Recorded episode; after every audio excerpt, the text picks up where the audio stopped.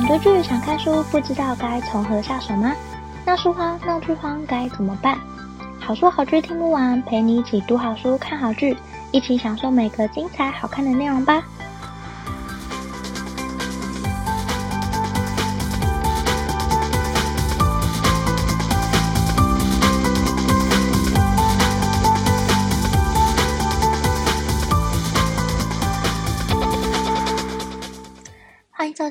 好书好剧听不完，陪你一起读好书、看好剧。大家好，我是 Jenny。这个节目是跟大家分享我看过的好书好剧，可能不见得是最新的书、最有人气的剧，但是是我内心觉得很好看的故事，想推荐给大家。那我们今天的节目马上就要开始喽。那你是不是常常在别人说有任何问题的时候默不作声呢？你是不是有时候会害怕自己问出笨问题，而选择不问问题呢？或者大部分的时候，你其实觉得你的生活都没有问题，于是就这样继续过下去呢？如果你以上都回答是的话，你可能要试着询问看看你自己，生活是不是真的没有问题呢？今天要介绍的这本书叫做《创意提问力》。我看完了这本书之后，就是内心突然涌起一种很久没有的感觉。好想要，好想要，赶快把书中的方法应用到生活当中，那种振奋人心、迫不及待的感觉，是我看完这本书之后第一个内心产生的感想。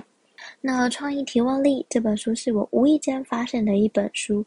其实一直以来我都蛮关注问问题的技巧，因为我觉得我是一个超级不会问问题的人。大家如果有印象啊，小时候上上课，或者是长大之后参加讲座，结束前讲师或老师都会说：“有任何问题吗？”那个时候我永远都不知道要怎么问问题，因为我就是一个不会问问题的人，我不会主动问，也不太知道要怎么问。最可怕的是，我根本就不知道问题在哪里。那这个习惯它其实一直跟着我，从小到大都有。长越大之后，我就越发现，我其实是一个很害怕问问题的人，以及我害怕自己问出很笨的问题，会让别人觉得我很笨，我怎么连这个都不懂？所以我到后来就变成不敢发问的人。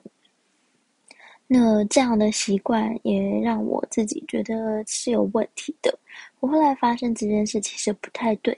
也开始会羡慕那些很勇敢问问题，并且很会问问题的人。于是我就决定关注问题这个主题。然后我之前其实也读过几本关于提问的书，但还是觉得提问很难。虽然看完这一本书之后，它并不是一个教你怎么问问题的一本工具书，可是里面也有确实提到一些方法，可以让你试着用用看，在你的生活上。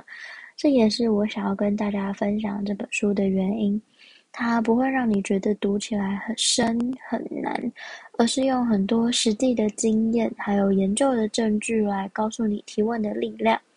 那这本书的作者他访谈了很多的人，这些人呢，他们是透过问题怎么样影响这个社会还有自己。这本书其实有别于其他的提问的书，像是麦肯锡那种工具书。他用比较实际跟贴近生活的案例来分享某些人的人生，体悟到了提问问题的力量，以及这件事怎么改变他们的人生。借由这些案例来告诉读者，其实学习提问是很重要的，以及提问是有非常强大的力量的。那作者提供了几个方法让大家参考看看。那我今天呢，会分享的内容是我觉得书中对我有帮助很大的三个部分，以及在这本书里我看到的很棒的案例以及句子。那在分享之前呢，我想跟大家介绍一下作者。作者叫海尔·葛瑞格森，他曾经担任麻省理工学院领导力中心的执行董事，那现在是麻省理工。史隆管理学院的领导与创新资深讲师，作者同时也是一名讲者，和许多组织合作，包括很多知名的大企业，像是香奈儿啊、迪士尼啊、联合国儿童基金会、世界经济论坛等等。那作者呢，他其实也写过非常多的书籍，他也帮助很多的企业，所以他其实在管理、领导，在提问方面都有一些自己的成就。那作者同时也是一名热爱摄影的业余摄影师，所以书中也会看到一些他拍摄的照片，以及这些东西对他生活的影响。那接下来就要跟大家来分享我在书中看到三个我觉得对我蛮有帮助的，嗯、关于提问的部分。第一个就是一定要学会问对问题。问对问题可以展现非常大的力量，这也是我们应该要刻意培养的能力。作者在这里把问题称作触媒，触媒是接触的触，媒体的媒，有点像是化学反应里面的那个催化剂的感觉。问题可以降低思考的阻碍，可以把焦点完全引导到另一条路上。那作者就举了一个例子，他说有一个作者叫做克里斯汀森，他写了《创新的两难》这本书。那这位作者他也非常相信提问的力量。当时这位作者还是哈佛商学院的学生的时候，有一天某一个同学针对了一个案例研究，提出了一个非常睿智的建议，然后克里斯汀森就突然体会到。同学的建议和他自己分析的角度是完全不同的，他就在内心问自己说：他们针对这个案例提了哪些问题，竟然引导他们得出这么棒的结论？那从此之后呢，克里斯汀森只要为讨论课准备的时候，他就会先强迫自己停下来，先不要急着找答案，先问对问题，才能找到一个很好的答案。那欧普拉他也相信问题的力量，毕竟欧普拉他是一个知名的脱口秀主持人，他也是一个访谈的人。他很早就开始做访谈，他接触过非常多各式各样不同的人。那当他收掉最后一集节目的时候，他其实已经累积了四千多集的节目。他在这些访谈经验当中学到一件事情，就是想要得到你需要的答案，就必须问对一个问题。那找到好问题的方法到底有哪些呢？今天就来跟大家分享三个我看到的，觉得可以应用在我生活当中，帮助我可以学到更多提问技巧的方法。第一个呢，是需要培养问题的环境，因为作者发现，好的问题它其实会在某些环境的条件下，很可能自动的出现。例如，创意其实常常在分心的时候出现。你可能有时候在洗澡的时候会突然灵光乍现，或者是你走在路上的时候会突然想到啊，好像有一个很棒的点子。就是有时候会在你没有在刻意专注做某件事情的时候，创意这时候会突然从天而降。所以你要时常让自己处在一个让问题有利于发现的地方。作者就有分享了一些部分，像是你到不安的环境里面。有利于你发想问题，但这个不安不要太过强烈，可能是有一点点陌生的地方，或者是远一点的地方，或者是到处有东西可以参观的路线，但是不要太过头，不要是那种身体无法负荷的那种不安，有一点点不熟悉这个环境，但你的生理上还可以接受跟适应的那一种，你可以试着练习看看。好的问题可能会在这时候就突然发现，并且你要不断地提醒自己。那作者提到的第二个方法是他很常在课堂上应用的，或者是他演讲的时候会使用的。这个方法叫做问题大爆发。那问题大爆发呢，它其实是有步骤的，它是一套演练，可以帮助你找到更多的好问题。第一个步骤呢，就是如果你有一个想法让你心跳加速，请你试着召集一小群人，这群人可能是几个对问题理解以及几个跟你世界观完全不同的人，一起来帮你集思广益。那这个部分呢，第一个步骤就是花两分钟对他们简述你脑中的问题，这样可以帮助你从另一个角度、解释的角度去看待你的问题。并且说重点，提到自己在哪个步骤卡关。那这个步骤呢，很重要的地方是你请别人提问就好，不要解决方案，也不要过于铺陈。然后，并且要快速查核一下你的情绪。简单的写下来就好，然后等这个练习结束之后再审查一次。那第二个部分呢，在这个问题大爆发的练习当中，请你先把这个挑战跟大家说明白，大家都同意之后，就请花四分钟的时间集体脑力激荡。这个时候不能反击别人，大家的目标是在纸上写下十五到二十个问题。这四分钟跟二十个问题这两个数字到底有没有什么意义呢？其实没有。时间压力跟数量的压力会让你只专注在问问题的方面上，所以它聚焦在大家问问题，这样大家就可以比较不受限的提出任何有可能的问题。这个部分也是很重要的，就是因为你要进入第三个步骤之前，你要先提尽可能提出更多的问题，才有助于第三个步骤。那时间到最后呢，请你再检查一次你的情绪。在这个挑战的前跟后有没有什么感受的差异呢？通常到这个步骤，大家应该要感觉更好才是对的。如果没有的话，你可以试着再做一次这个练习，或者是休息，明天再试试看。也可以换不同的人来做做看，因为研究证实，人们在积极的正向的态度的时候，他们最能产出富有创意的解决方案。那如果你第二个步骤已经顺利的解决完之后，就恭喜你来到第三个步骤。第三个步骤叫做拆解问题。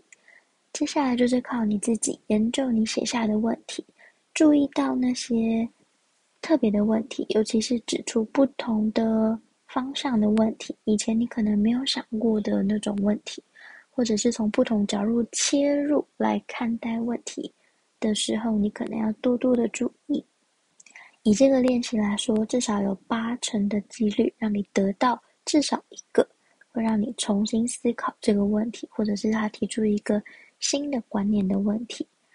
那也请你针对这些问题，诚实的去思考、面对，并且再做一次你的情绪检测。然后，请你试着把你的注意力集中在少数的问题上面，以及关注后续的问题。可以试着用丰田汽车创办人丰田佐吉发展出来的五个为什么来排序。你可以问自己，为什么你选出来的问题很重要？问自己这些问题重要的理由。这里的重点就是你把问题开拓出更多的空间，让这个问题有更大的解决方法，才可以加强你做这件事的决心，并且最后呢，你要对自己许下一个承诺。就是你希望你自己可以看到一条新的路径，并且好好的走完这一条路径。你先不要管怎么做比较容易，先聚焦在怎么样可以解决这个问题，提出一套短期的计划，你未来要执行哪些行动，提出新的问题的解决方案，让你在这条路上可以走得比较顺利。但是请不要管怎么做比较容易，怎么样让人比较心安。先聚焦在如何解决问题这几个字上面。那作者他也非常有信心的说出，其实你固定定期的做问题大爆发的这个练习，你可以想出比别人更有创新或者是更有创意的解决方案。这套方法至少使用三次，就会找到比较有洞见的好问题。这也是我觉得这本书中给我一个蛮实用的工具。可以练习在生活里面应用看看，以及工作方面也可以试试看。那这本书给我们的第三个方法就是倾听与少说。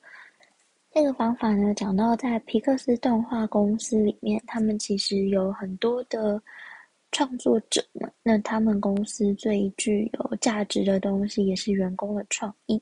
他们非常重视提出新颖的看法，有创意的思考。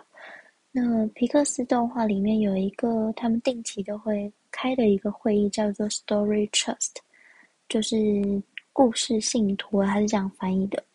他们会对电影导演说出实话，哪里做错，哪里做不好，他们会集体的用很诚实的态度，并且告诉这个导演哪里做不好，可以试着怎么样改变。虽然大部分的人都很难接受别人的指教，那些从事创意的人来说，你的每一句评语，他们都会连接到他们自身。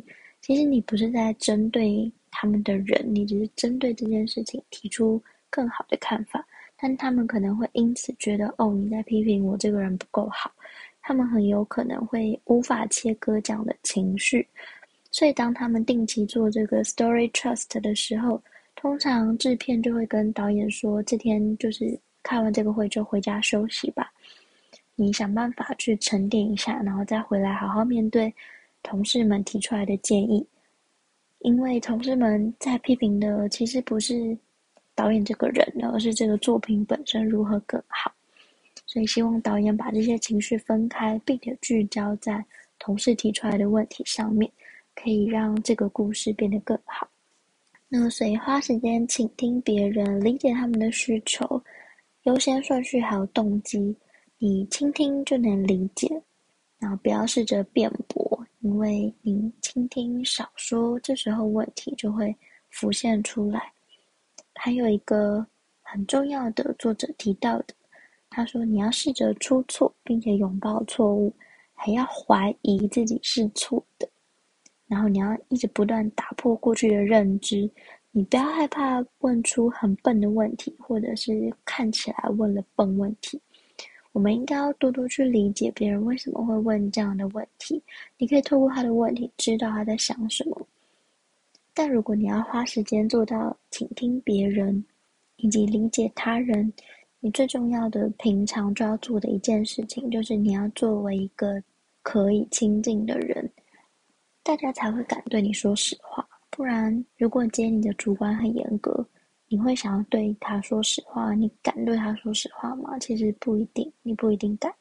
所以，如果你成为一个好亲近的人，基本上大家都会跟你聊天，对你说实话，分享一些他们最近最近正在做的事情。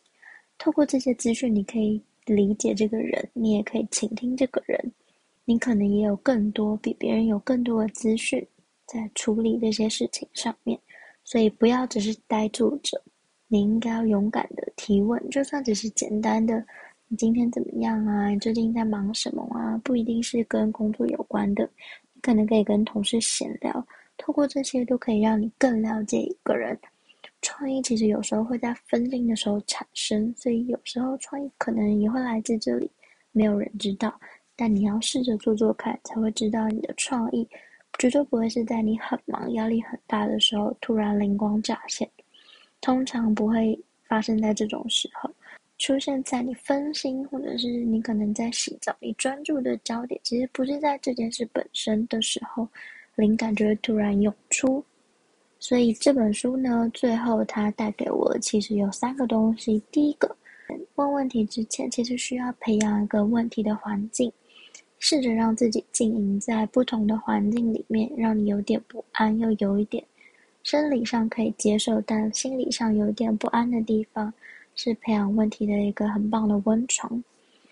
第二个是多多利用问题大爆发的练习，来找出更多更好的问题。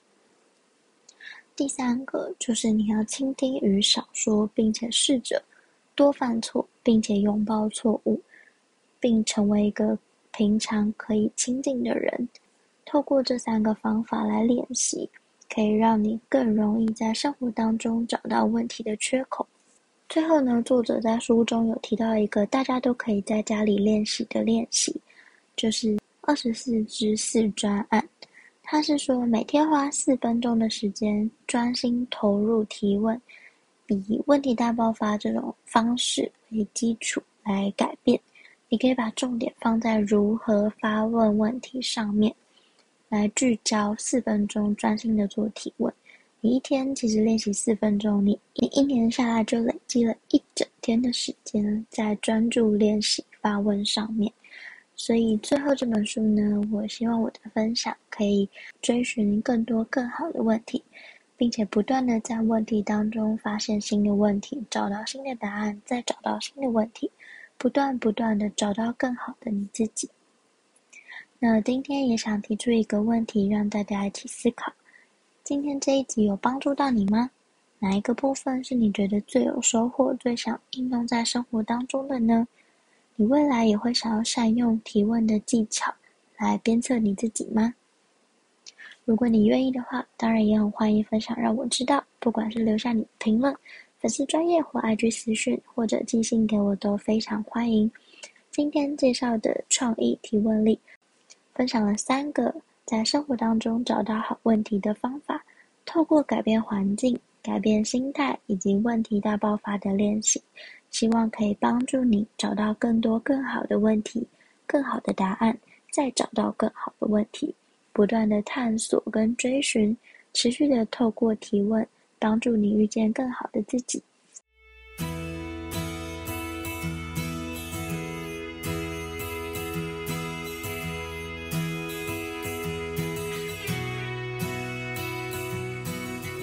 希望你会喜欢今天的分享，也欢迎多多帮我分享给你可能喜欢的朋友。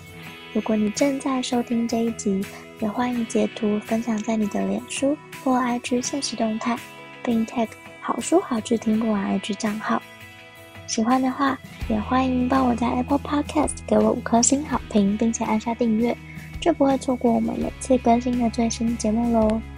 如果有任何想对我说、想跟我分享，甚至想推荐我的好书好剧，都欢迎写下评论让我知道，或者到好书好剧听不完粉丝专页或 Instagram 私讯我，也欢迎加入好书好剧分享会脸书私密社团，会有我或其他成员近期看的好书好剧分享，不定期也会有社团限定活动可以参加哦。